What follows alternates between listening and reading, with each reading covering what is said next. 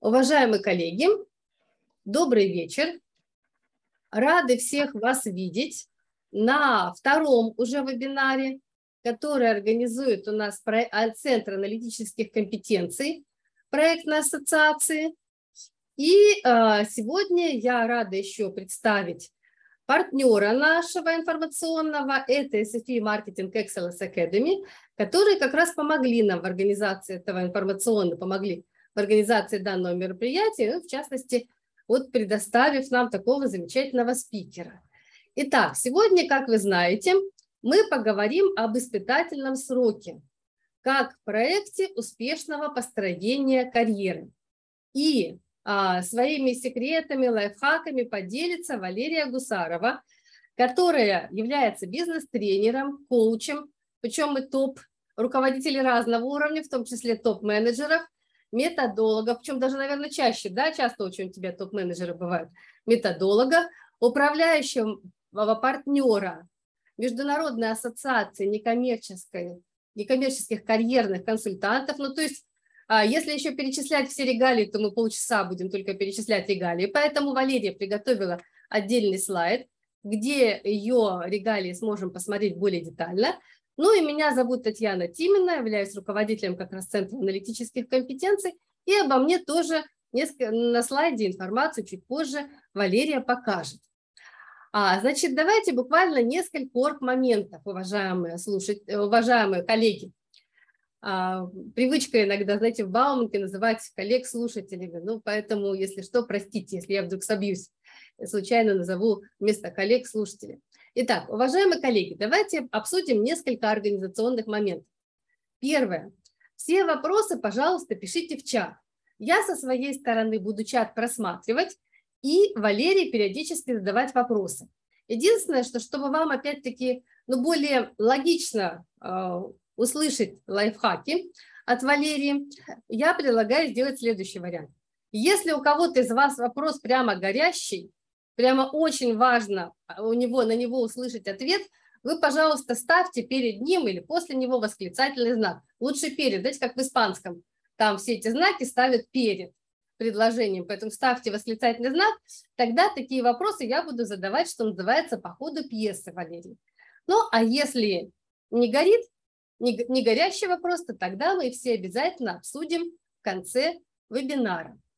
А дальше, э, значит, эм, ну, собственно, основным спикером будет Валерия. И, эм, наверное, из организационных моментов основной я вам сказала. Единственное, что периодически будем задавать вам вопросы тоже на них. А, просьба отвечать в чат. Чем больше вы будете вовлечены, тем большую пользу получите от нашего вебинара. Ну и в конце попросим традиционно ответить на вопросы анкеты по поводу как раз полезности для вас нашего вебинара, ну и, безусловно, мы всегда очень ценим ваши предложения в части того, на что нам еще надо обратить внимание. Ну что, уважаемые слушатели, если все понятно, всем все хорошо слышно и видно, поставьте, пожалуйста, в чат плюсики, и мы начнем обсуждать темы, как испытательный срок использовать для успешного построения карьеры. Более того, сейчас мы посмотрим не только и не только карьеры. Итак, а, да, вижу, что плюсики, отлично, значит, все все слышат, все все поняли, у всех, всем все понятно, это замечательно. Итак, смотрите, наша цель вебинара – совместить в одном вебинаре три основных плоскости. Это лучшие практики HR, это проектное управление и это, конечно же, аналитика. Ну, не зря же Центр аналитических компетенций организует этот вебинар. Для того, чтобы в вашей жизни, карьере и в самореализации был сплошной успех. И вот такой вот, ну а можно больший плод э, вашей а, деятельности. А, и давайте сразу же выроваем мне все в понятиях а, о том, а что такое испытательный срок, в каких случаях он бывает. В анонсе мы, конечно, немножечко обозначали, но давайте еще раз все-таки уточним. Итак, как он может проявляться? Потому что вот не зря я назвала этот слайд многоликий испытательный срок. Ну, самое понятное, это, конечно, он проявляется переходе, при переходе в другую компанию. Это самое очевидное и, собственно говоря, наиболее знакомое всем. Дальше, как он еще может проявляться? При смене руководителя, да, часто об этом забывают, поменялся руководитель или произошла какая-то реструктуризация в компании, считайте, вы в новой компании и вновь проходите испытательный срок. Дальше, третий случай. Это когда вы получили новую должность в той же компании. Да, начинаем, но не то чтобы совсем с нуля, но тем не менее начинаем мы а, по новой доказывать свою уже компетентность в новой должности. Дальше мы а, проходим испытательный срок и в рамках изменения функционала. Вот сейчас очень такая типичная ситуация, когда проходит реструктуризация в компании, добавляется новый функционал, либо он просто изменяется, на нас опять же смотрят по-новому. Да, предыдущий опыт, безусловно, важен, но тем не менее. И вы знаете, вот в свое время с номером 5 я познакомилась на своем личном опыте. Как один карьерный консультант нам все время сказал, саппорт, ну то есть поддерживающий подразделение, вы всегда на испытательном сроке. Вам все время приходится доказывать свою ценность для компании. Поэтому вот считайте, что те инструменты для управляющих проектов, например, в IT, в HR, а, в финансах. Вот мы с вами все время на испытательном сроке. Ну и, конечно же, в личной жизни, это следующий, последний случай. Самым ярким примером однажды сказала одна моя коллега, когда, вот, представляете, большая конференция, процедура награждения, и она говорит, что за 10 лет в нашей компании самое главное, что я получила, Леша на мне женился, десятилетний испытательный срок успешно пройден. Да, вы знаете, все эти инструменты, которыми мы будем делиться, в первую очередь Валерия, конечно же, они применимы в личной жизни. Поэтому, по сути, все области жизни а, будут гораздо лучше у вас организованы и гораздо успешнее, если те инструменты, о которых сегодня будем говорить с Валерией, в первую очередь Валерия будет делиться своим опытом, они вот, если вы будете их использовать. Итак, передаю теперь слово Валерии коль мы разобрались, о чем будем говорить, какие плоскости будем соединять, и вообще в каких случаях он вам, в каких случаях он поможет вам вебинар, вот переходим, что называется, к делу. Хорошо, Татьяна, спасибо. Друзья, очень рада всех э, видеть. Если что, задавайте вопросы, с удовольствием буду делиться. Ну, что сегодня будем разбирать? Ну, прежде всего, остановлюсь на том, какие ошибки совершают новые сотрудники или люди, которые входят в новую должность, да, как новички. А, поговорим про то, вот с точки зрения HR, как они видят процессы адаптации и что может э, сотрудник новый учитывать, да, а на что, может быть, э, ориентироваться только на себя и выстраивать свою программу этой адаптации, не ожидать э, того, что, что будет делать э, компания. Поговорим про инструменты, про то, потому что вот как раз про то, как инструменты проектного менеджмента помогают правильно выстраивать анализировать информацию, расставлять приоритеты, да, на что мы сделаем акцент для того, чтобы успешно пройти испытательный срок. Ну и немножко расстановлюсь в самом конце как раз про курс, который а, посвящен тому, как выстраивать свой испытательный срок э, по рифы да, и подводные камни испытательного срока, и как испытательный срок помогает делать э, карьеру. Вот, э, поставьте плюсики в чат, насколько для вас актуальны эти вопросы, и можно тут же еще какие-нибудь свои темы задать, потому что, может быть, в, рамках э, того, что заготовили, да, я еще посмотрю и самое добавлю интересное и с точки зрения HR, и с точки зрения человека, который много проходил э, раз испытательный Э, срок. Ну, для начала немножко статистики. Конечно, HR, они очень любят собирать э, статистику, а, особенно если человек не проходит испытательный срок. И вот на опыте большого количества компаний было выведено, что на самом деле а, при всем многообразии да, 4% новых сотрудников, знаете, они прошли огромное количество собеседований, э, готовились, и при этом в первый же день покидают а, свою работу и говорят, нет, пойду поищу что-то другое. Один из э, руководителей однажды рассказывал, что сотрудник продержался ровно 15 минут. Э, это был нонсенс, да, но как факт, что человек, попав в компанию, при этом не решается в ней остаться.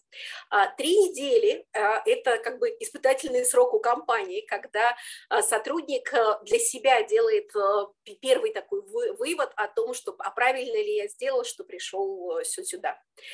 22% а, увольнений происходит в очень короткое это самое время, месяц, два, три.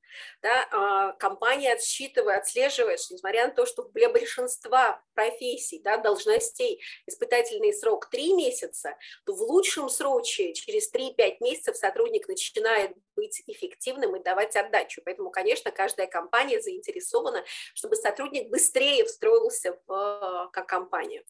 А, через полгода 90% Э, сотрудников уже окончательно делают э, свой вывод о том, что да, я остаюсь и, например, буду строить э, работу и дальнейшую карьеру с этой компанией, а, вот. или наоборот, нет, покидаю, да, ну, то есть вот у компании тоже всего лишь полгода на то, чтобы убедить сотрудника, что нужно работать в этой компании. Ну и через 3-5 лет 50% сотрудников, они хотят менять позицию, менять Э, компанию и переходить э, на следующую должность. А, вообще испытательный срок очень важная тема, и действительно, особенно, наверное, сейчас, когда а, этот самый, непростая ситуация, ты делаешь какой-то выбор, приходишь в новую компанию и вдруг понимаешь, что не, это совсем не то, что я ожидал. Да? Или, например, тебе нравится эта компания, но он говорит, нет, извините, вы нам не подходите. И поэтому, конечно, прохождение испытательного срока – это всегда стрессово. И хорошо, когда э, человек понимает, по каким этапам проходит вот этот испытательный срок, что он может сделать для того, чтобы не получить разочарование, а действительно продолжать работать в этой компании. А, я последние 8 а, лет работаю в HR. До этого я пришла из бизнеса и много лет работала в обучении сотрудников. И э, то есть у меня получилось, что сначала я была в продажах, да, потом, набрав опыт, э, меня делегировали обучать новых сотрудников, и я стала бизнес-тренером, расширяя свой, свой портфель да, возможностей этих тренингов, которые я веду. Следующим этапом у меня было погружение в карьерное консультирование, потому что это дало мне возможность как тренеру не просто обучать людей тому, что им нужно сейчас для того, чтобы хорошо выполнять свою работу, а чему они должны научиться сейчас для того, чтобы в будущем они были востребованы на рынке. Ну и я так основательно подхожу к обучению, как говорю, что сняла все сливки. Первое образование у меня Московская медицинская академия, второе образование в МГУ как раз с точки точки зрения обучения взрослых, обучения персоналом. И третье, в высшей школе экономики, это как раз было карьерное консультирование. А на сегодняшний момент я управляющий партнер Международной ассоциации независимых карьерных а, консультантов. А, много работаю с консультантами и на уровне государства через преподавание в РАНХИКС, курс как раз карьерное консультирование. А, и много веду в рамках своей академии в практической школе построения карьеры в фарме, курсы, которые ну, связаны с тренерством, связаны с поиском работы, с прохождением собеседования, ассессментом. Ну вот, ну и, и так далее. Ну и один из курсов, которым я горжусь, да, это карьерная профилактика. Это, с одной стороны, как раз для того, чтобы вырастить из себя того профессионала, который долгое время будет востребован на рынке, и в то же время, как профилактировать а, какие-то сложности, которые могут возникнуть в а, карьере. В рамках HR очень много сталкивалась а, с испытательным сроком, как раз и с точки зрения того, когда люди, новые люди приходят в компанию, и когда человек получает э, повышение, например, он становится руководителем или, наоборот, уходит в какие-то параллельные отделы, не знаю, в маркетинг, да, там еще какие-нибудь отделы, связанные с логистикой, вот, и как он адаптируется на своем рабочем месте. Поэтому с удовольствием расскажу, пока покажу. Я бы сказала, что открою за кулисье, как HR смотрят на то, то, как проходит испытательный срок, когда помогают они, да, а когда говорят, разбирайся сам, покажи, на что ты способен. Ну и, конечно, расскажу с точки зрения самого человека, а, что ему делать, да, когда новый сотрудник приходит в э, компанию. Вот. Ну и мы будем э, сегодня э, говорить в партнерстве, периодически буду обращаться к Татьяне для того, чтобы подсветить и ее взгляд с точки зрения аналитики, с точки зрения проектного менеджмента, да, этот самый для того, чтобы а, лучше с разных сторон посмотреть, да, как бриллиантом поиграть разными гранями а, на тему испытательный срок. А, Таня, можно тебе дам слово, раз расскажи про себя. А, да, ну я буквально кратко. Значит, а, потому что основные проекты как раз здесь представлены на слайде. А, чем горжусь? Ну, особенно в проектной ассоциации. Ну, во-первых, горжусь высшей наградой проектной ассоциации, которая, мы называем ее еще внутри себя проектный Ганкур, который дается только раз в жизни. Больше ее получить нельзя, но и то дается всего двум человекам в год. Поэтому вот очень рада, что по итогам первого же года работы в проектной ассоциации получила эту награду. А, безусловно, горжусь тем, что более 50 международных кроссфункциональных проектов было реализовано, как внутри компании, так и внешних. Причем, скажу честно, всегда самое сложное реализовать, будучи внутри компании. Когда ты внешний консультант, э, есть определенные преференции. А, значит, э, и рада э, тому факту и горжусь тем, что, собственно, проекты реализованы как коммерческие, так и волонтерские, как в госсекторе, так и, собственно, в коммерции. Поэтому а, что такое испытательный срок, тоже знаю не понаслышке, и как руководитель, который принимал к себе в проектной команды людей и подбирал, и, собственно говоря, и сама тоже проходила не раз. У нас, правда, тут есть один вообще очень большой эксперт, Александр, который проходил 11 раз. То есть он, если захочет, в конце тоже поделится своим опытом. У меня, честно скажу, несколько, гораздо меньше. А, ну, если учесть, что саппорт и проектный менеджмент очень часто воспринимается как именно саппорт, то в данном случае и для того, чтобы даже как партнер, когда он воспринимается, все равно приходится проходить испытательный срок. То есть вот в этом плане, да, специально построили а, те аналитические инструменты, которыми я сегодня поделюсь, они вот как раз опробованы и более того не раз помогли мне карьеру не то что спасти, а еще и развить. И главное, что и моим сотрудникам и коллегам. А, вот, поэтому с удовольствием да, поделюсь а, своим опытом. А, ну что, можно дальше? Угу. Угу. Хорошо, да, ну и вот э, этот самый, Татьяна уже показывала, да, но я вывела на, одну, на один слайд, потому что иногда мы испытательный срок рассматриваем исключительно как мы пришли в новую компанию, и официально да, у нас есть испытательный срок, месяц, три месяца, а может быть э, полгода. Но на самом деле, если на, на эту ситуацию смотреть шире, то, может быть, это самое, Татьяна, и ты посчитаешь гораздо больше да, количество испытательных сроков, потому что когда менялся функционал, или когда менялся руководитель, или когда запускался какой-то новый проект, и нужно было доказать, что этот проект успешный, и его, например, нужно этот самое поддерживать, и когда человек идет на повышение и, например, получает э, там первых или уже не, не первых новых э, сотрудников, подчиненных, с которыми он начинает э, работать.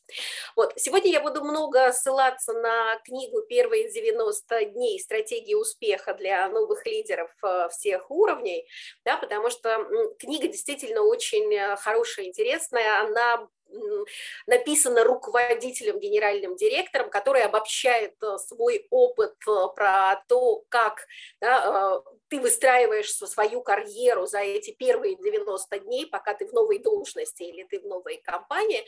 Ну, вот одна из цитат, что неудачи при вступлении в новую должность происходят тогда, когда руководители не понимают основные требования, предъявляемые конкретной ситуации, либо им не хватает навыков и гибкости, чтобы адаптироваться к ней.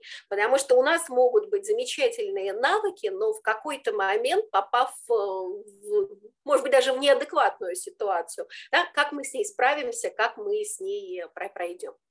И когда мы говорим, например, про риски, которые могут быть в испытательном а, сроке, ну, основной риск не пройти, да, это самое, да, дальше в испытательный срок, а, и сформировать неправильное впечатление, а, когда, например, компания говорит, о, ты все тянешь, отлично, будем тебе тянуть, или, о, ты хорошо выполняешь такие задачи, давай и дальше их выполняй, да, и на это самое. Вот, ну и есть риск попасть в определенные ловушки корпоративные ловушки. А, это тогда, когда ну, некие ценности компании не совпадают э, с а, ценностями этого сотрудника. Ну, например, компания очень консервативная, бюрократическая, построенная на таком на армейском подчинении. Да? Приходит человек, который говорит, хочу давать результат, хочу делать новое, хочу менять э, бизнес-процессы, которые есть. И вот это несовпадение, оно очень может сильно вымотать э, человека, несмотря на то, что с профессиональной точки зрения он может э, хорошо подходить на эту должность. А, бывает функциональная такая ловушка, когда, например, э, человек по вакансии или по тому, что говорилось на собеседовании, он представляет э, свои задачи определенным образом, а когда начинает делать, вдруг оказывается, что не, а все совершенно по-другому, и э, это не те задачи, которые ты хотел бы выполнять. Есть коммуникационные ловушки, когда, например, не складываются отношения с руководителем или с э, коллективом. Есть карьерные ловушки, когда ты понимаешь, что вот, ну, да, на определенный момент это хорошая позиция, да, тебе дают какой-то интересный фронт работы, у тебя хорошее финансовое вознаграждение, но только э, ты выходишь потом на рынок, и, и вот этот вот твой опыт, он совсем не нужен, потому что, может быть, были какие-то очень узко заточенные задачи или, наоборот, очень широкий спектр задач. Ну, например, бывают такие ситуации, есть лидеры рынка, да, и какой-нибудь человек из маленькой компании, который выполняет э, функции там, и менеджера по продажам, и маркетолога, и там логистические какие-то функции, и юридические вопросы. Он приходит и говорит, я человек широкого спектра действия, а ему говорят, не, нам не надо, да, потому что у нас стратегия компании, что мы наоборот, каждый отвечает за узкий э, фронт работы, но зато выполняет это достаточно это самое хорошо. Вот. Или, или на, наоборот, да, компания запускает как какое-нибудь там программное обеспечение, на этот самый человек в этом работает, он это хорошо понимает, он, потом, он эти компании компании уходит, ну, например, компания закрыла этот проект, меняла какие-нибудь свои сферы, а, а на рынке говорят, а нам не надо так, такое программное обеспечение, это уже там прошлый век. Вот, поэтому здесь тоже нужно учитывать, конечно, мы это учитываем в рамках э, прохождения собеседования, но в то же время, да, иногда и в рамках испытательного срока можно столкнуться с переоценкой того, что говорили на собеседовании. Ошибками на этапе испытательного срока бывает, когда человек не ставит себе цели, ну, как бы плывет по течению, что дает э, компания, не продумывает и не обсуждает с руководителем, а как его будут оценивать, да, в какие сроки, по каким результатам, что он должен продемонстрировать. А, часто бывает э, ошибкой работать на износ, когда вот, ну, надо же показать себя, ну, ничего, что я работаю 16 часов, ну, за, зато вот я сейчас испытательный срок закончится, а потом все будет хорошо. А оказывается, что и руководство и дальше начинает ждать от тебя такой же отдачи, как э, ты делал на испытательном сроке. А Иногда берется больше задач, чем можно этот самый делать.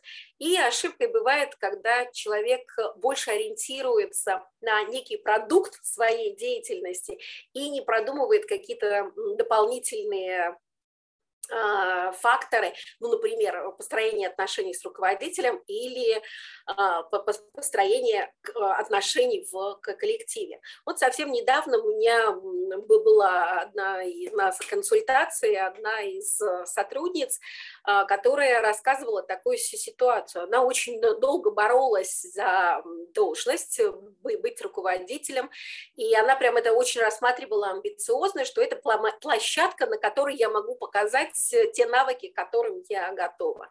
Вот, и мы как раз готовились, она получила эту должность, и когда мы через какое-то время связались, оказалось, что она, девушка попала в больницу, вот, и после этого она не вернулась э, в эту компанию, потому что оказалось, что за эти три месяца испытательного срока она сделала то, что ей планировали сделать за год.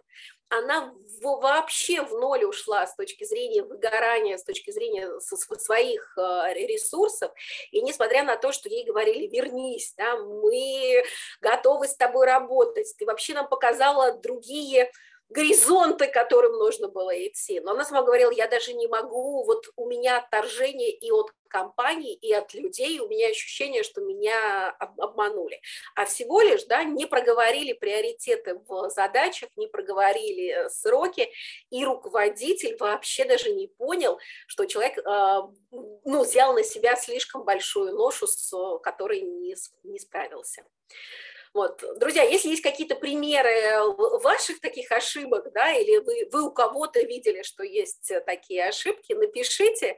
Вот, а я хочу у Татьяны спросить, Татьяна, а это самое, есть ли у тебя какой-то при, пример из жизни, да, наблюдений за другими людьми, это самое, с точки зрения, какие могли быть ошибки на этапе испытательного срока? Ну, э, да, конечно, есть. Единственное, что я хотела ими больше поделиться, вот у меня конкретный кейс есть а, при обсуждении матрицы заинтересованных сторон, как раз это самая матрица, в которой я однажды лично допустила ошибку, и вот она стоила очень серьезных последствий. Причем, ну, просто забегая вперед, скажу, что я просмотрела всю компанию сверху и донизу. Даже посмотрела на L плюс один по отношению к генеральному директору. Но был момент один, который я не учла. И он почти вот не стоил мне как раз не то, что, ну, во всяком случае, не то, что неуспешного прохождения испытательного срока, но карьеры точно не стоил. Поэтому вот мы с вами эту матрицу как раз с вами, коллеги, посмотрим. Ну и еще есть ряд ошибок. Чаще вот э, как раз а, неправильно мы окружение свое оцениваем, не оцениваем тех особо влияющих на нас заинтересованных сторон, не строим свои отношения с ними и, собственно говоря, либо неуспешно проходим, либо не так успешно, либо не очень хорошо строим карьеру. То есть вот в основном я о таких ошибках хотела поговорить сегодня. Угу, хорошо. Ну, я еще приведу один пример, тоже из моей недавней этой самой практики женщина, она прошла испытательный срок, она реально очень это самое, успешная, очень боевая, очень пробивная. Она с энтузиазмом пришла в компанию, и, в принципе, она ну, себя позиционировала как «я кризис-менеджер, у вас здесь все плохо, а, я вас сейчас научу, как надо правильно». И, в общем-то, она, несмотря на то, что она была активна, она создала очень негативное впечатление о себе у коллектива, и коллектив саботировал ее. И, в принципе, несмотря на то, что у нее были вполне разумные действия, которые могли помочь компании из-за того, что она неправильно себя вела, неправильно, не строила отношения с коллективом, она не получила те результаты, которые нужно. Через 4 месяца она ушла из компании, вот, и, кстати, потом следующая компания, она опять ушла через 4 этих самых месяца, вот, и это такой повторяющийся сценарий мы выявили в ее этой самой карьере, вот, но для того, но она портит себе карьеру, потому что HR сразу смотрят, почему человек пришел, да, а, от, отработал, прошел испытательный срок, но при этом в компании не удержался. У HR сразу срабатывает стандартное мышление, значит, человек не умеет показывать результаты, потому что там за 4 месяца невозможно показать результат, а значит, человек не очень э, эффективный. Вот. Если говорить про новичков, да, это самое, с чем они сталкиваются, как они воспринимают, но ну, они это самое, часто говорят о том, что нет э, поддержки, а даже говорят так, что вы на этой должности меняетесь каждые два месяца, вот удержишься два месяца, тогда и приходи знакомиться. Да, а люди приходят и говорят, что, ну, нет, я пришел, но при этом нет, нет стола, нет стула, нет компьютера, нет каких-то дополнительных э, дополнительного оборудования, чтобы я мог начать работать, и там неделю уходишь как а, неприкаянный. А, есть компании, у которых не простроена система адаптации, и, соответственно, человек не знает, чего ее от него ждут на испытательном сроке. Иногда от руководителя нет обратной связи, да, иногда не определены зоны ответственности, человек начинает делать, предполагая, что он должен это делать, а оказывается, что на самом деле это для кого-то другого это предназначено. Вот с точки зрения HR, весь этот процесс который проходит, э, то есть с точки зрения сотрудника это испытательный срок, с точки зрения HR это процесс адаптации. И, конечно, он важен и для компании, и для самого человека, потому что компании важно проверить э, нового сотрудника на его профессиональные навыки, на его лучные, э, эти самые личные навыки, укрепить его ну, лояльность к этой компании, да, встроить его в коллектив, повысить эффективность работы за счет того, что берем хороших э, сотрудников. Для сотрудника самого это испытательный срок, это как возможность посмотреть, а, а что дает компания, да, насколько он встраивается в нее, насколько оправдывается его ожидания, насколько он э, чувствует, что он вошел полноправным таким э, членом коллектива, знакомиться с новыми интересными людьми, с которыми хочется продолжать продолжать э, работать. Вот. Ну и часто говорят, что испытательный срок, он для сотрудника, да, потому что компания смотрит, насколько ты соответствуешь тем ожиданиям, как продал себя на собеседовании. Но на самом деле и компания проходит испытательный срок, потому что сотрудник тоже делает свои выводы с точки зрения того, насколько компания ему подходит. Ну и, конечно, в компании, где выстроен э, процесс адаптации, а, есть э, программа адаптации. Да? Человек, приходя в компанию, получает э, план работы, получает нужные, нужное оборудование, а, получает контакты, по которым нужно это самое говорить, а, получает э, ну, некие вот, критерии, по которым его будут оценивать. Да? И в конце обязательно, когда пожимают руку и говорят, там, поздравляем, вы прошли испытательный срок, а, он заполняет анкету, в которой указывает, э, что было хорошо, что можно улучшить, да, и насколько он ощущает себя готовым к эффективной э, работе. Вот. Ну и, конечно, компания ожидает, что сотрудник будет занимать активную позицию, и э, если он видит, что ему что, что-то недостаточно, он это запрашивает, при этом он запрашивает это достаточно корректно и хорошо выстраивает э, взаимодействие между разными э, отделами. В моей практике была одна ситуация, у, человека, у нового сотрудника резко стали падать э, показатели эффективности. Меня как тренера попросили посмотреть, что происходит э, с этим э, человеком. Вот, на самом деле видно было, что человек грамотный, но резко упала мотивация, и это прям буквально там первый, второй месяц работы. А потом оказалось, что он не получает зарплату, потому что по каким-то причинам заблокированные карточки. А, он несколько раз говорил об этом своему руководителю, и руководитель ничего не изменил и не проверил, что карточки э, работают. И э, решение всего лишь одного вопроса, мега важного для этого сотрудника, привело к тому, что и мотивация повысилась, и качество работы работы тоже этот самый повысилась. Вот. Ну и когда говорят э, про адаптацию, HR делают акцент на то, что человек должен адаптироваться в коллективе. А, он должен вписаться, и коллектив должен его принять, он должен э, вписаться в компанию и стать таким э, лояльным э, сотрудником, с который принимает те ценности, те правила, по которым живет компания. Ну и, конечно, должна быть профессиональная адаптация с точки зрения того, что человек выполняет те задачи, которые нужно выполнять по этой самой должности. Валерия, а можно вот такой вопрос?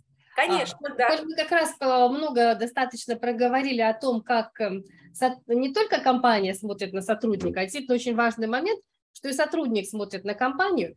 Так вот как еще до начала испытательного срока, может быть, на интервью, ну вот соотнести, насколько культура компании, то, та, в которую ты идешь, соответствует твоим ценностям.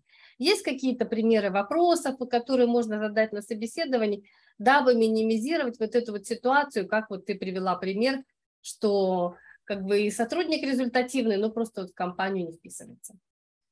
Вот. Ну да, конечно, ну, за, за это самое, даже помимо собеседования обязательно нужно посмотреть, например, сайт компании. Часто пишут, э, на что компания ориентируется, например, ориентирована на инновационные продукты, или она там больше про качество, про стабильность. А, вот, э, как, ну, какие ценности, может быть, какие компетенции важны для этой компании. То есть обычно вот на, сай, на сайте, особенно когда нажимаешь, там какая кнопочку карьера, да, про это можно посмотреть.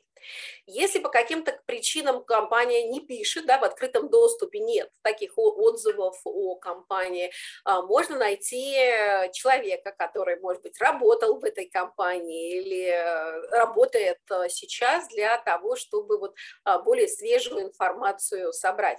Ведь иногда же бывает еще, что ты тебе нравится эта компания, да, ты про нее узнал, все сделал, потом приходишь, и оказывается, что а руководитель, он другой, он, он, он ценный для компании, но, потому что он дает результат, но его ценности, они другие, чем у компании, и это тогда тоже может быть некой сложностью для установления отношений и культуры, а, в которой общаешься с а, руководителем.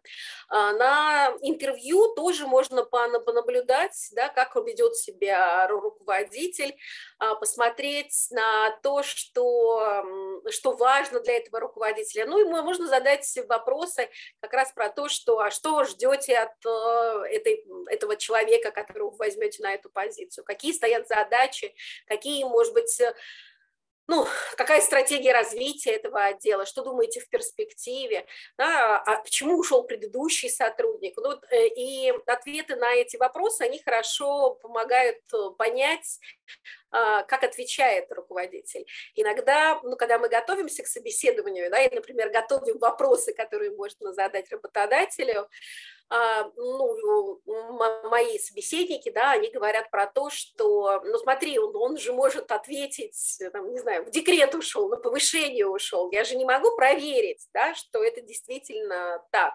Но здесь тогда мы смотрим на то, как человек отвечает, потому что если есть какие-то сложности, то, конечно, человек будет как-то дистанцироваться, невербально показывать, что этот вопрос ему не очень э, нравится. Вот. Ну и тоже вот одна, один из таких последних э, при, примеров, э, самая тоже девушка очень самое, хотела работать в компании, лидере рынка, связано было с продажами, она пришла в эту компанию, они реально ее хотели, очень хорошие условия, ну и где-то через месяц она мне отзвонилась и говорит, а ты знаешь, а ведь мы не все предусмотрели. Оказалось, что предыдущий сотрудник на этой территории э, затарил склады, да, он сделал трехгодичные самые поставки, а такой потребности в этом продукте нет, и, соответственно, ее основная задача сейчас э, сделать так, чтобы быстрее со склада уходил этот товар. И она-то рада, она это сделает, и получишь хорошие результаты, но в компании принято, что помимо зарплаты ты получаешь премию за то, что ты обеспечиваешь продажи. Но у нее не будет продаж, да, то есть она будет лишена этой премии, потому что там, в ближайший год, два, три она будет растаскивать то, что загрузил предыдущий сотрудник. Ну, вот здесь, здесь тоже такие моменты, то есть иногда узнаешь это только в рамках работы. Угу. Ну что, двигаемся дальше. Нет там вопросов, Татьяна? Один есть, но мы его в конце обсудим по поводу закона уволить. Он ага. ложится в, кон, в конце. Да, хорошо. Вот, ну, смотрите, этот самый, висит у нас э, слайд про то, что есть 5 проекта, да, что все, всегда проект направлен на решение какой-то проблемы, нам нужно планировать конкретные действия, нам нужно собирать и анализировать информацию, нам нужно выдавать результаты, нам нужно этот результат э, показывать. Все эти там принципы, все эти П абсолютно подходят под э, испытательный срок, потому что нам нужно для себя поставить задачу, да, то есть вот что мы хотим от испытательного срока, понять, какие даты у нас на это делать, какую концепцию мы разработаем для того, чтобы успешно пройти испытательный срок. И исходя из этого, мы уже разрабатываем стратегию, ставим цели, планируем конкретные действия, планируем, как мы будем оценивать э, результат испытательного срока, смотрим точки контроля, опять же, когда мы будем проверять, что мы будем проверять. И вот здесь очень важно, как э, в навигаторе да, иметь вот эту вот карту, где я сейчас, где я хочу быть к концу испытательного срока, и правильным ли, ну, как сказать, в правильном ли направлении я двигаюсь. И, конечно, ну, например, в навигаторе у нас есть подсказки, что по какой улице мы едем, где могут быть э, пробки, а в, в ситуации вот такой жизненной прохождения испытательного срока а, нам нужны дополнительные там люди или индикаторы, которые покажут, что мы двигаемся в правильном направлении. А это и взаимоотношения с э, коллегами, это отношения и руководителя, это подведение промежуточных итогов, обсуждение, может быть, с заказчиками, да, какой продукт нужно выдать к концу испытательного срока. Но тоже могу поделиться одним э, примером, а, один из э, клиентов, он пришел на позицию это был менеджер по стратегическому развитию компании. На этой позиции только образовалась э, в компании, и ну, он знал, да, как, как это делается на рынке, он в другой компании это делал, но в данной компании это было в новинку, и мы как раз э, с ним обсуждали такое сопровождение на испытательном сроке, потому что очень важно было определиться и простроить, где те подводные камни, которые нужно подойти пройти. И какие-то сложности внутри компании, проблемы мы с ним обсуждали, и как, например, он может решать и там продумывали, и в том числе, как э, с ключевыми э, лидерами мнений общаться, и как найти того серого кардинала, который может э, мешать, да, или наоборот помогать ему в реализации тех проектов, которые есть. Вот. Ну и, конечно, вот как и в любом про проекте, часто на испытательном сроке мы делаем акцент ну, на некий продукт, да, на содержание того, что мы делаем. И в рамках вот этого профессиональной реализации мы продумываем цели, мы это самое, собираем пул тех людей, которые могут влиять на этот проект или участвовать в команде. Мы собираем их ожидания, мы расставляем приоритеты с точки зрения конкретных э, действий. Вот. Но помимо вот такого создания продукта в рамках проекта, в рамках прохождения испытательного срока, мы еще и проявляем э, себя. И вот даже если говорить про постановку цели, она тоже может подсвечиваться разными моментами, потому что мы и самое, смотрим, насколько мы ориентированы на результат, насколько мы целенаправлены, насколько мы целеустремленны, насколько мы целесообразны. Да? И вот так, такая проверка своих э, целей на испытательный срок, то есть как вы выбираете эту цель, за счет чего вы приходите к хорошему результату, за счет счет чего вы можете а, предотвратить какие-то барьеры, да, или как вы можете показать результаты, это все важно продумать еще на этапе, когда мы ставим себе цели на испытательный срок.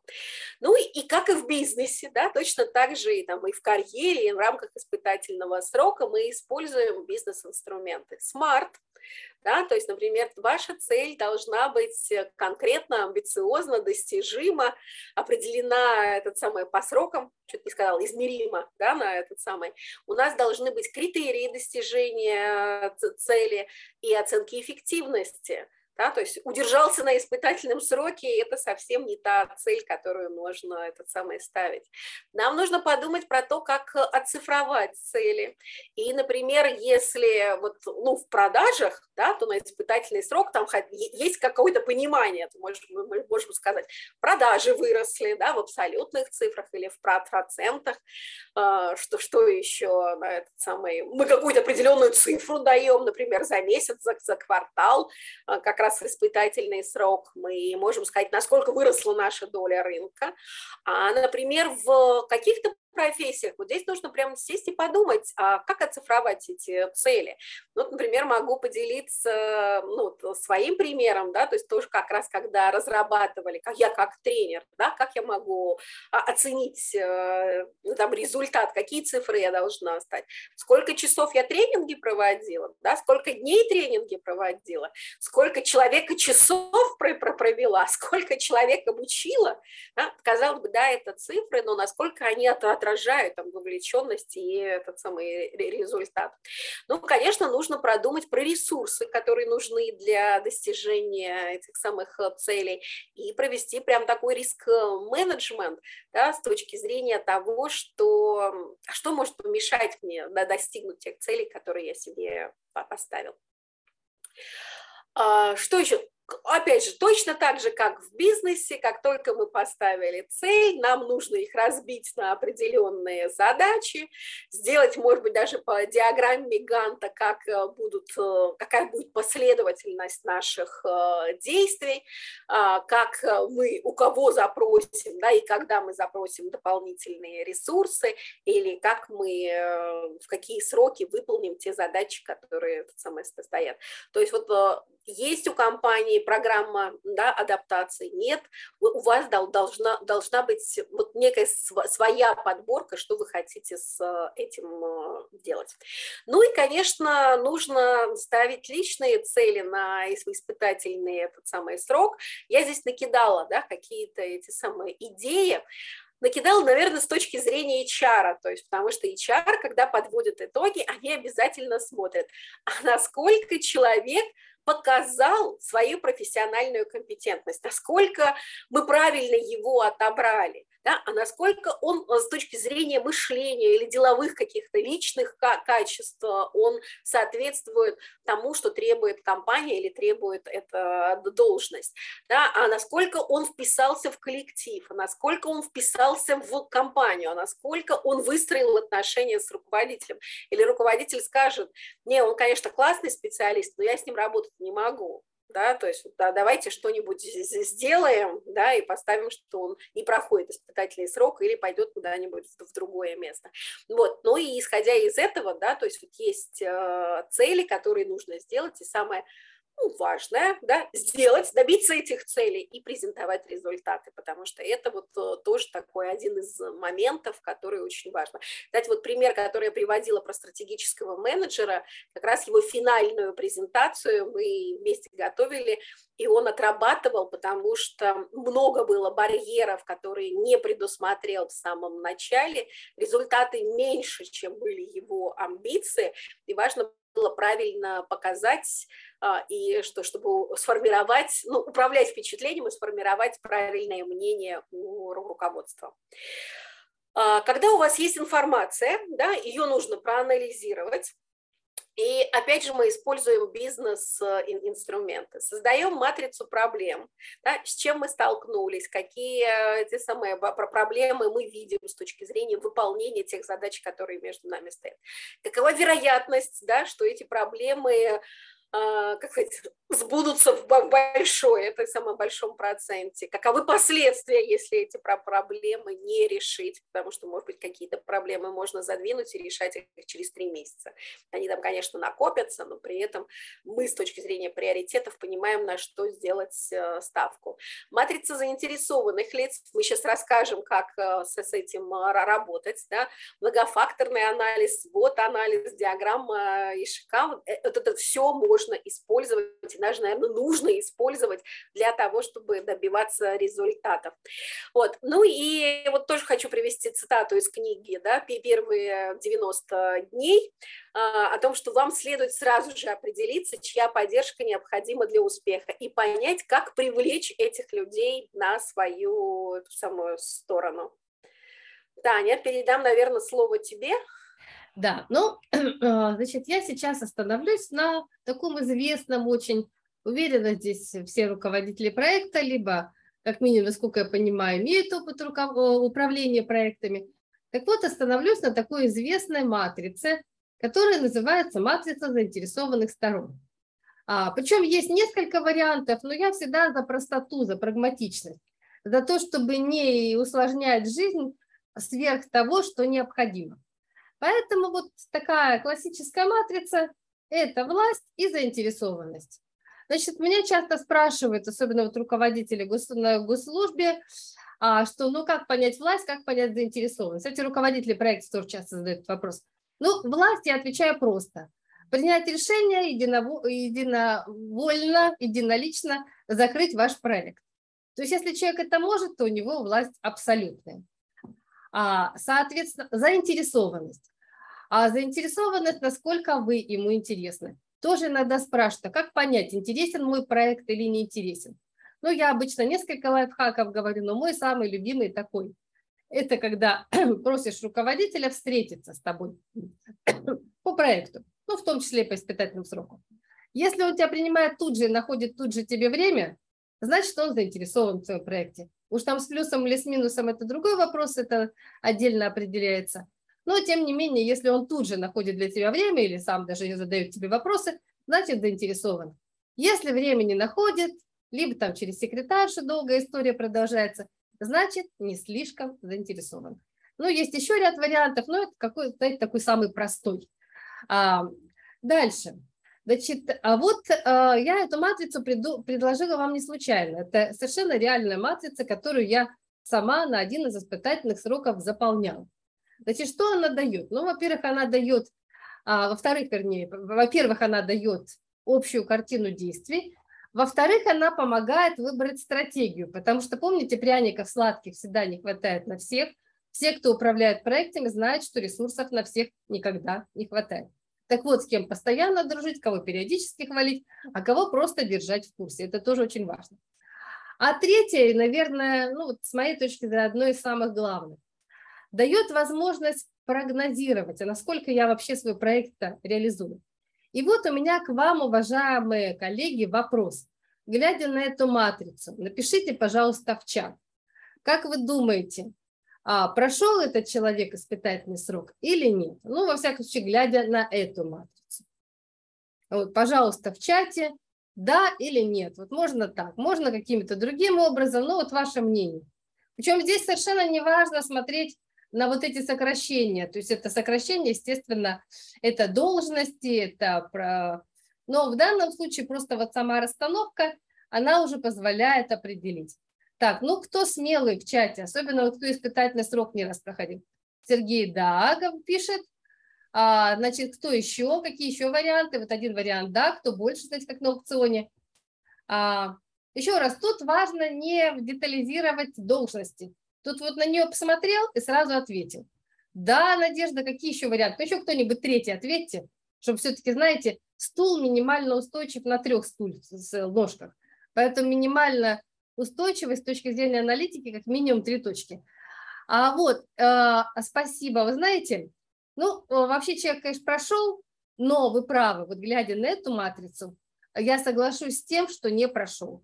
Почему не прошел? Да потому что все властные люди, во-первых, а, не заинтересованы в проекте. Но тут только вот один есть а, человек, который более-менее имеет власть, и то, прям скажем, не самую абсолютную, и как-то, ну, более-менее заинтересован в этом проекте. А вот, то есть, а, значит, первое, видите, вот сразу посмотрел на матрицу, ответил. Вот когда ее рисуешь, не надо сразу рвать волосы на голове, тем более надо волосы беречь, так вот, если видишь такой прогноз, надо сразу понимать, как вот этих товарищей, через кого перетащить сюда.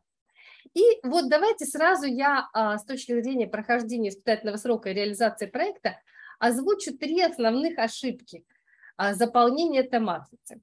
Ну, первая ошибка – это когда ты не всех вообще предусмотрел. Вот видите, здесь я не предусмотрен, вот это вот важное лицо, это а, генера... Э, на L плюс 2 по сравнению с генеральным директором.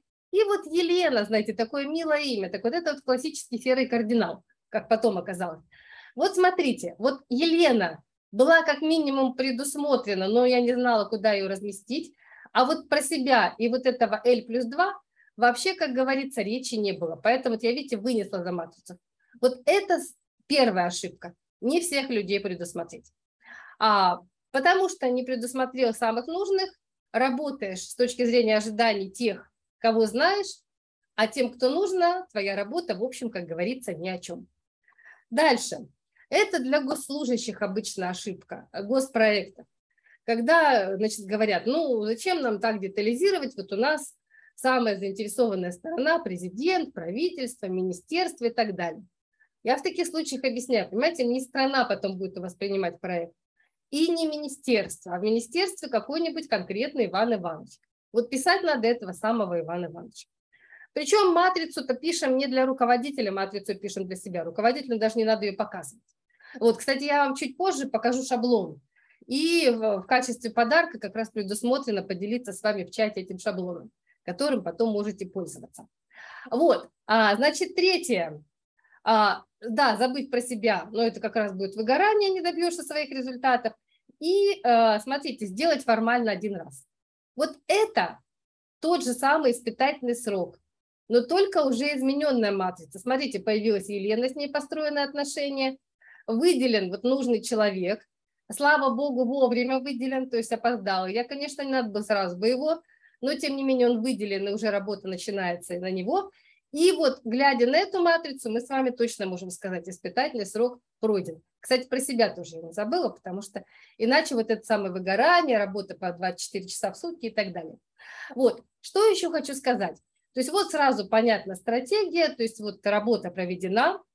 И, значит, что еще хочу сказать. Очень важно бывает, это особенно в проектах важно, и в личных, и в публичных, еще отмечать отношение к себе. Потому что, смотрите, к проекту этот человек может быть заинтересован, положительно относиться, а ко мне конкретно, как к руководителю, негативно. Вот черным я еще выделяю для себя негативные отношения. Это тоже надо понимать, что если они вот здесь, то надо как-то отношения менять. А, вот. И буквально сейчас я позволю себе...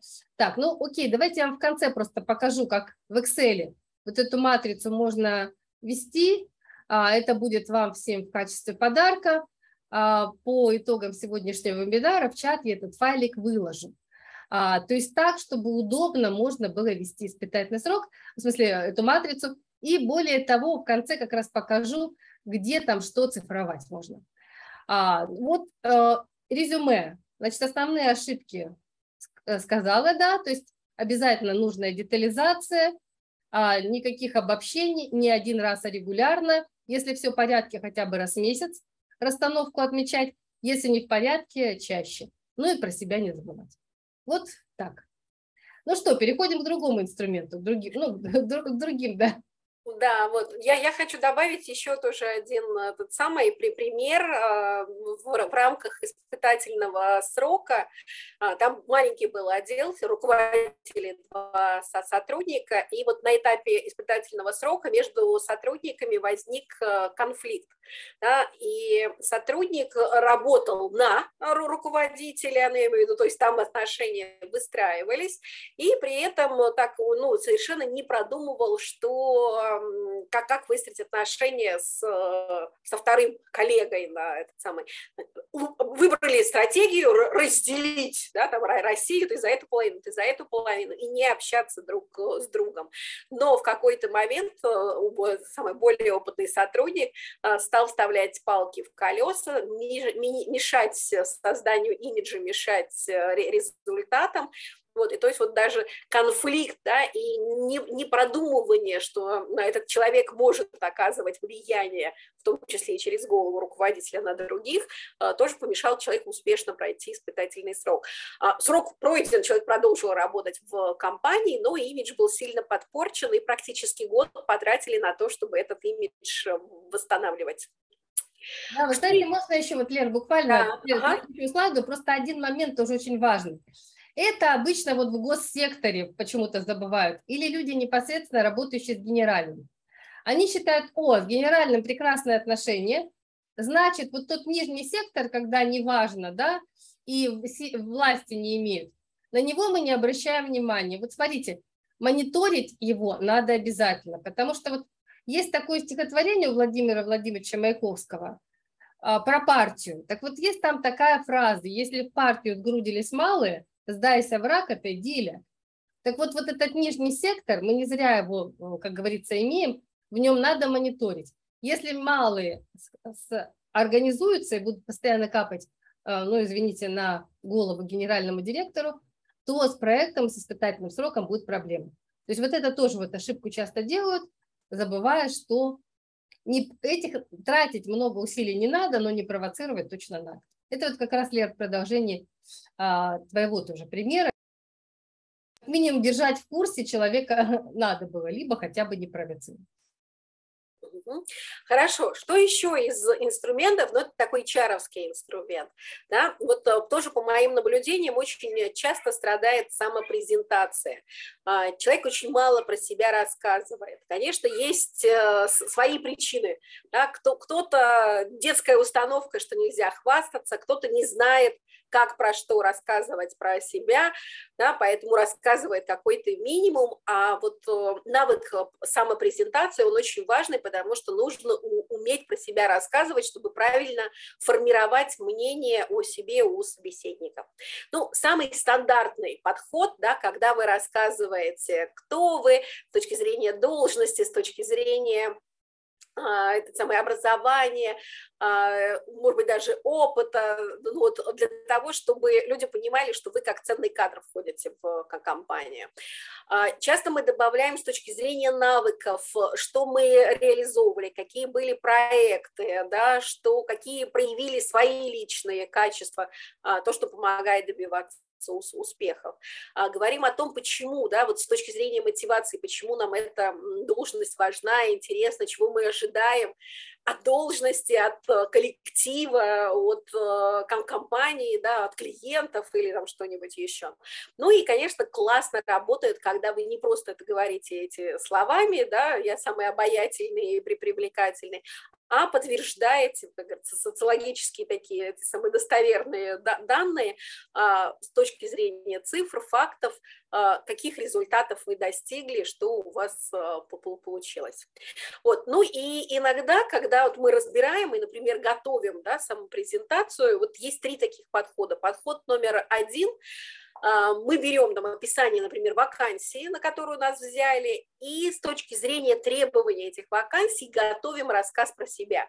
Для того, чтобы любой сотрудник, который услышит э, ваш рассказ, неважно, это будет ваш руководитель, это будет а, коллектив, это будут ваши подчиненные или вообще на уровне руководства, у них сложилось очень четкое представление о вас как о профессионале, который сможет решать те задачи, которые стоят перед этой должностью.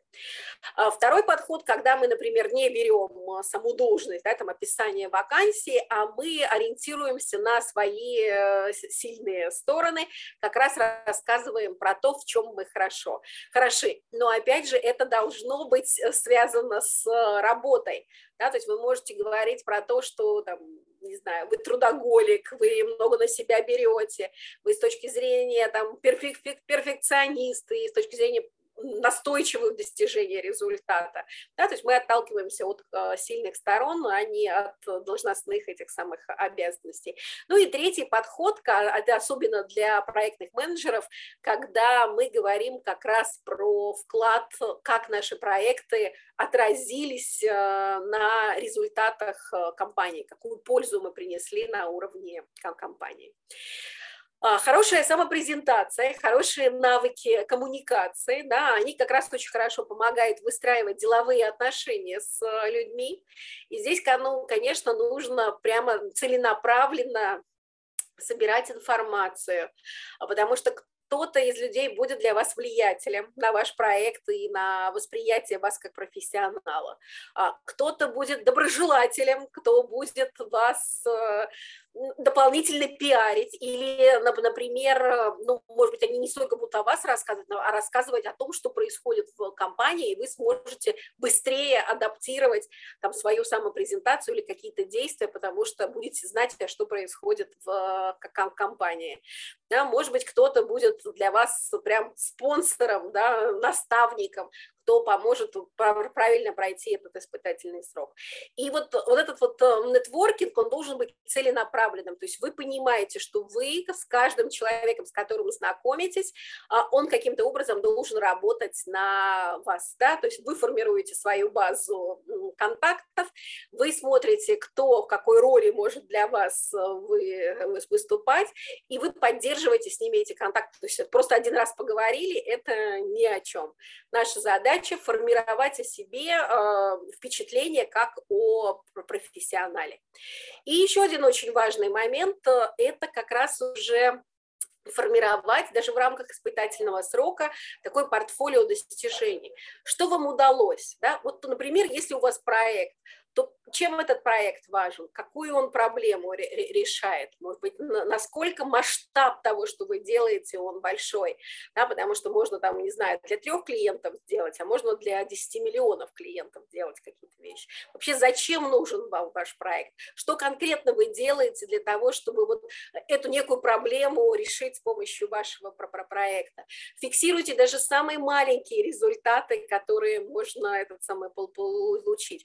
Подумайте, что вы будете делать в дальнейшем, да, и к чему научились. Обычно, когда вот мы готовим а, портфолио достижений, оно, конечно, чаще идет по тому, что уже закончено, и обычно ну, вот, э, человек формирует там слайд, например, в котором рассказывает, вот была такая проблема, да, которую нужно было решить, там, например, в кратчайшие сроки, я делал вот это, раз, два, три, четыре, пять, и получил вот такие результаты. И результаты, это, конечно, не то, что там проект реализован или не реализован. Понятно, что 3-3 месяца, ну, может быть, не такой большой этот самый проект, а именно с точки зрения, как это отразилось на каких-то а, критериях, которые важны для компании. Не, не знаю, сократили процент текучки, сократили процент э, жалоб, увеличили скорость ответа на э, жалобы, да, на этот самый, увеличили про, про продажи, э, запустили этот самый проект, который сократил время там, обработки каких-то заказов, да, то есть вот посмотреть с точки зрения как компании, как то, что мы делаем, влияет на эти результаты, вот, потому что это сразу придает такую вот важность и ценность тому проекту, который вы сделали. Ну и часто в рамках компании спрашивают, ну отлично, да, вот вы это сделали, и да, а что будете делать дальше? И вот тогда такие бизнес-перспективы, когда вы рассказываете о том, а что будет вашим следующим шагом, какой новый проект вы будете запускать, и который у вас есть, хорошо работает.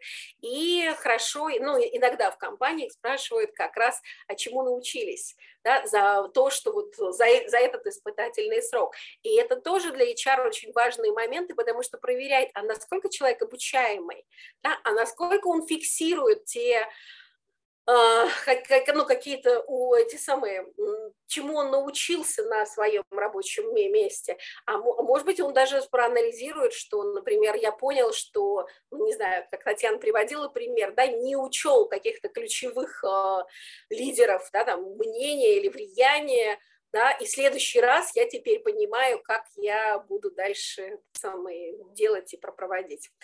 Вот вспомнил один пример, но, правда, не, не связан с испытательным сроком, может, расскажу. Вот, а, что еще тоже с точки зрения нетворкинга а, очень важно выстраивать отношения с руководителем. Если делать связку с проектом, да, точно так же, как мы работаем со спонсором, да, нужно думать про руководителя. А, и нам нужно учитывать, аж какие у него бизнес-мотиваторы, какие у него личные мотиваторы, кто он по характеру, да, какой там властью или влиянием он обладает, и как сделать ему такое коммерческое предложение, ну, коммерческое в кавычках, конечно, а, с точки зрения того, чтобы руководитель он понимал, что вы ценный сотрудник, потому что как классно, что вы попали в его команду, за вас нужно держаться, потому что он видит в вас ту основу, которая будет э, помогать э, ему, ну, как сказать, делать те дела, которые ну, ну, нужны. Знаете, вот как раз э, сегодня вот тоже у меня была консультация по поводу испытательного срока, опытный сотрудник, бизнес-тренер в компании, да, попал, попал в HR, ну так, так структура компании сделана, и как раз HR, как все вопросы и процедуры человек не, не знает, не воспринимает, потому что он всегда был со стороны бизнеса и продаж. И испытательный срок под угрозой срыва, потому что руководитель не понимает, чем этот сотрудник важен, и контролирует его фактически каждые полчаса, а что ты сейчас делаешь, а почему эта задача у тебя вызывает, самое, столько времени э, занимает, а почему ты вчера там звонила одному по телефону, сказала одно, а сегодня звонила другому и сказала другое. Да, и вот эта вот невозможность найти точек соприкосновения, Э, очень сильно мешает э, и э, снижает самооценку и повышает риски, что человек не пройдет испытательный срок, а, или сформирует такое мнение, что руководитель не будет серьезно относиться к тому, что делает сотрудник. Если вы руководитель да, или э, это самый менеджер э, про проекта, а, в рамках испытательного срока очень важно учитывать, как вы будете работать с подчиненными. Ну вот здесь я привела четыре этапа, как формируется команда, да, когда первый шаг формен, когда все Э, вежливый, корректный, да, что что-то делает, потом возникают какие-то проблемные ситуации, и если их правильно преодолеть, то команда начинает нормально работать. Но задача руководителя – вывести его на уровень эффективности, когда а, как команда а, уже самостоятельно работает и дает хорошие результаты. Ну и, конечно, очень важный э, самый пункт связан с подведением испытательного срока. И в компаниях, в которых вот выстроена вот эта вот программа да, адаптации, они очень много и показывают, и рассказывают факторов, по которым оценивают. Оценивают, какие результаты сделал человек, да, с точки зрения там, профи- профессиональных э, действий или того, что делал. Оценивают, э, как он двигался по плану, оценивают, э, как он двигался по программе, оценивают, как он проявил свои профессиональные компетенции, личные как качества, насколько он ценное приобретение, которое нужно там двигать дальше. Ну и ставится итоговая оценка, риска, что испытательный срок э, пройден. Часто в компаниях, например, повышают зарплату после испытательного срока, да, или там дают какие-то дополнительные преференции, там, страховку оформляют или еще какие-то вещи. Ну, это как принято в компании, если, ну, можно, не буду на этом остаться, в разных компаниях по-разному это выстраивается. Вот, а, Тань, я видела, там вопрос был как раз про то, что а, да, там... ли, э, если берут, например, двух человек? Да, да, там два вопроса было, а очень такие, ну, скажем, близко родственные, я бы сказала. Первый, как уволить человека на, во время испытательного срока правильно. И второе, правомерно ли взять в двух вместо одного и по итогам испытательного срока одного оставить, другого уволить. Да, вот такие вот два вопроса, которые, мне кажется, вот лучше в связке можно ответить. Ну, не, не совсем. Вот смотрите, есть эм, как компании, которые действительно а, понимают, что, например, а, шанс того, что человек а, пройдет испытательный срок, невелик, да, и чтобы не искать кого-то другого, они на, берут на испытательный срок, в том числе и второго. Таким образом, они и себя обезопасят, и создадут такую конкуренцию, потому что каждый из сотрудников будет максимально выкладываться для того, чтобы а, показать э, результаты и доказать, что он э, лучший. А вот э, недавно слушала, выступал один генеральный директор ну, наверное, не, не небольшая компания, он даже не директор, он собственник, и он рассказывал о том, что а, у него есть своя система, как он а, проводит испытательный срок. Было интересно послушать, то, что он, например, рассказывал, что а, у меня несколько этапов, и первый этап, он самый жесткий. Я могу взять и пять человек на эту должность и дать им совершенно такие не интеллектуальные, а наоборот тяжелые задания. Условно говоря, человек идет на позицию генерального директора, а ему говорят, а сейчас иди и мой окна, да, или мой полы. И э, э, этот самый специально дают задание, заданий больше, чем можно выполнить. Задания не связанные с должностью, связанные именно с какими-то физическими так, этими самыми действиями. И здесь они, он говорит, что вот как раз вот под этим прессингом вылазит все то, что человек пытался скрыть на испытательном сроке, потому что он начинает, э, например, агрессировать, или он начинает качать права, или он говорит, мне это не подходит. Но для руководителя, для собственника это некая проверка, ты с нами или не с нами, насколько ты лоялен да, к компании, готов ли ты выполнять те задачи, которые нужны компании, а не те, на, на которые ты хочешь э, тот самый, прийти. Вот, а, и, соответственно, на этом этапе, э, иногда это неделя, иногда там два дня, потому что, говорит, уже сразу становится понятно, да, часть вот этих кандидатов, которые взяли, они уходят, и руководитель говорит, отлично, потому что вот он бы не справился с теми задачами, которые э, иногда приходится решать. Второй этап, когда даются очень профессиональные задачи, но при этом не даются ресурсы. И тоже смотрят. Человек э, решает э, эти задачи за счет себя, там, своего времени. Или приходит говорить о ресурсах. Он использует стандартные варианты или придумывает что-то этот самое новое. И на этом этапе тоже там а, уходят э, какие-то сотрудники. Вот, поэтому здесь нужно, самый, я бы сказала, что с точки зрения трудового законодательства, да, такая ситуация может быть. Лично я с небольшим количеством компаний сталкивалась, которые вот таким образом а, этот самый проводят. Но вот компания решает, что ей так выгоднее, да, чем, например, взять одного сотрудника, испытать его, сказать, ты нам не подходишь, взять э, другого, да, лучше взять несколько и в рамках конкурентной борьбы, соревновательности посмотреть, а кто проще может решать эм, те задачи, которые ну, нужны. Если говорить про вот увольнение, вот э, здесь, конечно, в рамках испытательного срока э, все права, да, и все эти возможности лежат у работодателя.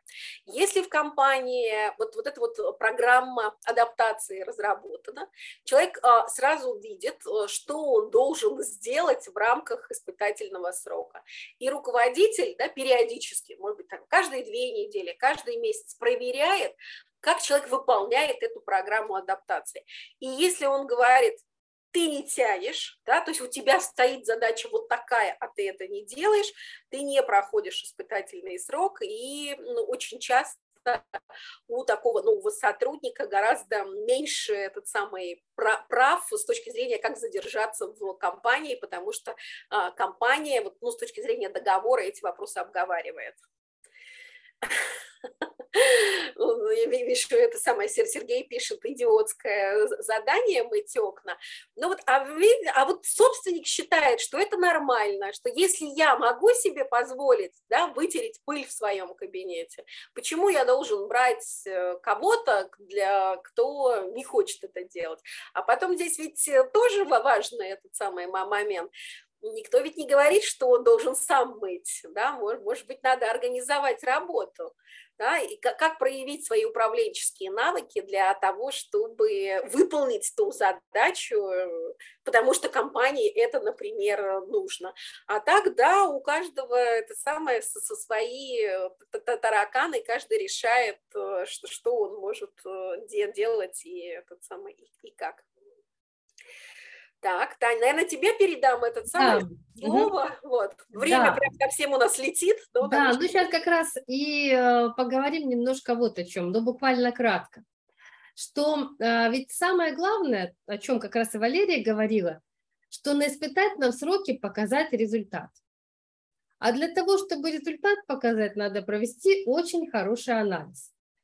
А, причем э, я думаю, что саму идею вот анализа вы знаете, но сейчас я еще сразу, э, Лер, переключусь потом на э, файлик в Excel, чтобы просто было нагляднее, да? Сейчас пока вот на слайд, и потом ты опять подключишься к презентации.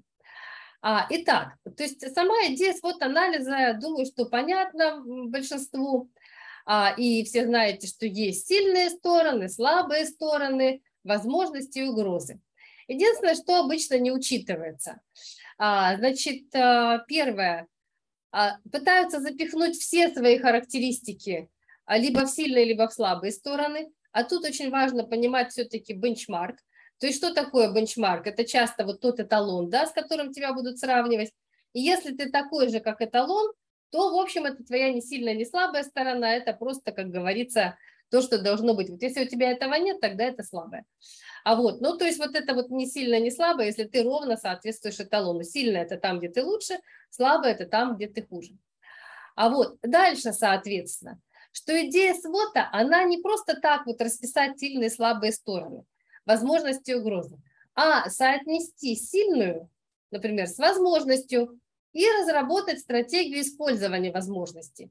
Слабую, например, соотнести тоже с угрозой и разработать, разработать стратегию. Так вот, важно, вот какой момент, сейчас я просто покажу вам как раз а, в файле. Важно в свод-анализе, дайте знать, что вы видите excel файлик, плюсиками, пожалуйста, среагируйте. Лер, видно? Да. Отлично. Видно. Так вот, важно в этом свод-анализе дойти до конца, потому что чаще всего ограничиваются вот этой красивой табличкой и, как говорится, понимают, что ну и зачем мне этот свод-анализ. А, так вот, значит, вот это выделяем факторы, затем мы их относим на позитивные, негативные, внешние и внутренние, а дальше, когда мы их соотносим, вот это вот, мы выделяем такого рода стратегические линии. То есть на пересечении, например, сильной и слабой стороны у нас использование возможностей. Ой, сильной и возможности у нас использование возможностей. И дальше, вот смотрите, на испытательном сроке это критично. Почему нужен анализ хороший? Не только для матрицы заинтересованных сторон, но для выбора плана действий. Так вот, у нас, например, мы выделили четыре возможные стратегические линии. Увеличение охвата целевой аудитории, а, контакты с интернет-аптеками, ну и так далее. Здесь порядка 10 стратегических линий жизни.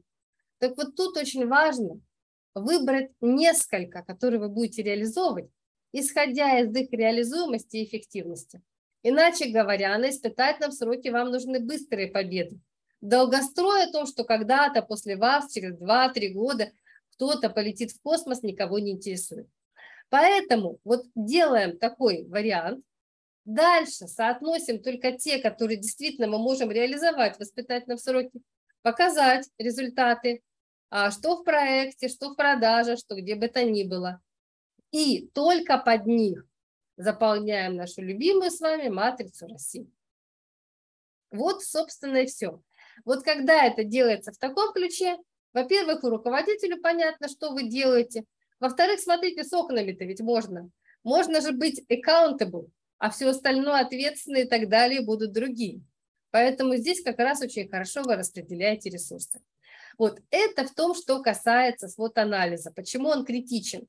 Да потому что иначе будете, например, что-то очень эффективное, но очень мало, ре... ну вот, например, здесь эффективное, достаточно эффективное, да, но мало реализуемо. На испытательном сроке это не ваш метод. Даже если это руководитель это просит, то как минимум у него ресурсов вовремя, вовремя надо попросить. Иначе вы просто, собственно, испытательный срок не пройдете. Вот. Ну и хотела просто сразу еще показать, как выглядит матрица заинтересованных сторон. Ну вот здесь вот, как видите, все, все ожидания должны быть оцифрованы. То есть то, что человек, ваш руководитель, хочет что-то автоматизировать, это все не наша история. KPI должно быть сократить на 50, увеличить на столько-то. Вот только тогда вам будет легко и проект сдать, и э, испытательный срок пройти. Ну и вот здесь тоже видите вот матрица, где, как вы уже все прекрасно видите, хорошая матрица, то есть тут с испытательным сроком все в порядке. А, вот, поэтому, собственно, не зря, а, не зря мы сегодня проговорили про аналитику, потому что вот без аналитики-то пойдем не тем путем. Либо не туда пойдем, либо не тем пойдем. И знаете, хочу с вами поделиться одной из своих любимых фраз. Это как раз очень созвучно моей истории, когда я не предусмотрела самого-то важного человека. Он был не очевиден, он был не виден, был даже в Индии.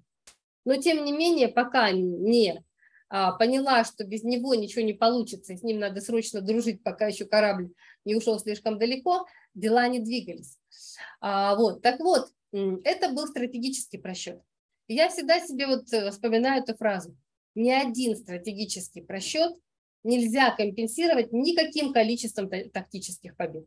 Вот это очень важно понимать на, на испытательном сроке. Неправильно заложили стратегию, все, в лучшем случае прошли, выгорели, в лучшем случае прошли, но карьеру потом не слишком реализовали, в худшем не прошли. Вот, поэтому вот анализ, он крайне важен, аналитические компетенции нужны, и поэтому не случайно именно Центр аналитических компетенций проводит такой вот HR-аналитическо-проектный вебинар. Лера, тебе слово. Да, ну ты знаешь, мы прям очень так логично этот самый переходим про то, что мы с Татьяной подготовили курс, да, для как раз для тех, для кого прохождение испытательного срока вот в ближайшее там время очень актуально. А, потому, ну, потому что меняется ситуация вокруг, да, меняются эти самые обстоятельства. И вот в рамках эм, нашего курса у нас 9 э, встреч, в которых мы более подробно разбираем и как раз э, что может входить в программу адаптации, и как разрабатывать стратегию прохождения испытательного срока, и как выстраивать отношения, как убирать э, завистников или саботажников, да, и как усиливать, как переводить вывести людей из э, такого пассивного состояния в активное, чтобы они стали таким попутным ветром для вашего воздушного шара, который движет вас э, к цели.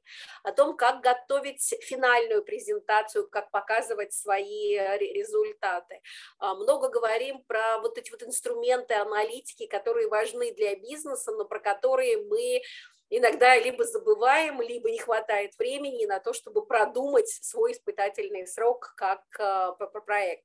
Ну и, конечно, говорим о том, что, а что делать после испытательного срока, как, как э, выстраивать да, свои планы развития и понимать, как испытательный срок закладывает основу для построения вашей карьеры. Тоже могу поделиться своим примером. Я ну, такой трудоголик, очень много самое, вкладываюсь, и несколько раз там в компаниях и проектах сталкивалась с тем, что мне очень хочется быть локомотивом, когда берешь и сам делаешь, да, и очень сильно продвигаешь результаты, потому что, ну, чем сильнее запустишься, чем быстрее пройдешь вот эти вот какие-то самые первые этапы, потом это, это проект развивается, и все получается классно. Но в какой-то момент, когда ты думаешь, ой, отдохну, да, все говорят, нет, потому что у людей уже сложилось впечатление, что ты можешь, тебя можно нагрузить, на тебя можно спихнуть свои задачи, потому что первоначально ты брал на себя гораздо больше задач, э, которые можно решить.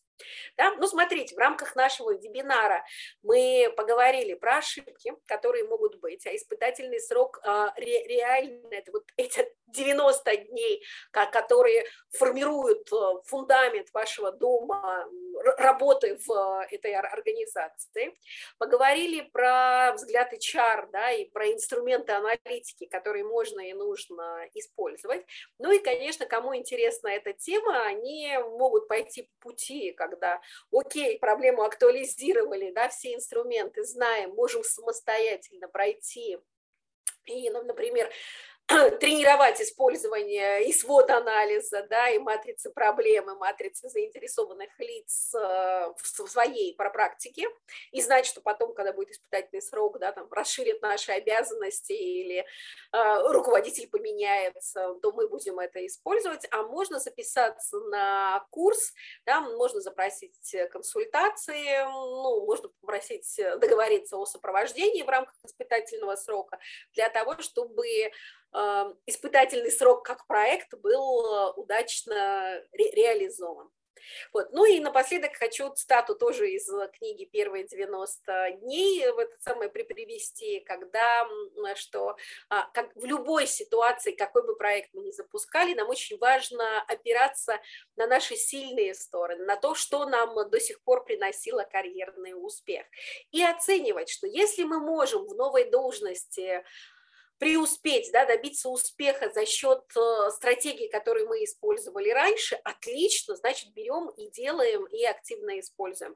Но если ситуация другая, если нам недостаточно да, ну, каких-то инструментов и навыков, которые мы знали раньше, то обязательно нужно подумать о том, какие навыки нужно развить и каким способом мы можем это сделать. И кто, например, из окружения может в этом плане помочь для того, чтобы ваш испытательный срок э, прошел до ура, доставил вам удовольствие и добавил огромное количество примеров в ваше портфолио э, достижений.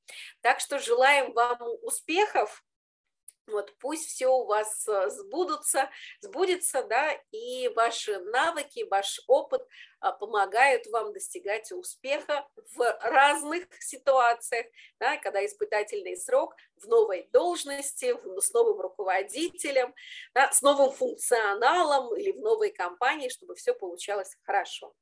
И даже с новым, э, ну, как я говорила, десятилетний испытательный срок пройден успешно, да, Саша на мне женился или Леша на мне женился, так вот пусть это будет э, в этих случаях побыстрее.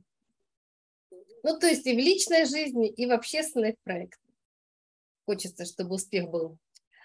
А, и, э, Лер, на следующем слайде у нас там еще координаты, чтобы люди могли, чтобы коллеги могли с нами скоммуницировать. О, вот, да. Тут и телефонные, и как раз и наших партнеров информационных, и наша страничка. А, так, и пока смотрят на наши контакты, я отправлю в чат ссылочку на анкету обратной связи. Нам очень интересно ваше мнение, поэтому большая просьба вот буквально там одна-две минутки на анкету ответить. Ну а параллельно можете задавать вопросы. Значит, Сергей, по поводу файла. Вот сейчас смотрю, прикрепить э, не получается, поэтому знаете, мы что сделаем? Выложим тоже в проектном лектории как раз вот матрицу, и тоже она будет вам доступна в течение там трех дней, насколько я помню, у нас доступ бесплатен, а все остальное это в зависимости от статуса проектной ассоциации. То есть участвуйте в проектах, будет у вас высокий статус, и тогда ко всем основным ресурсам будет доступ бесплатно.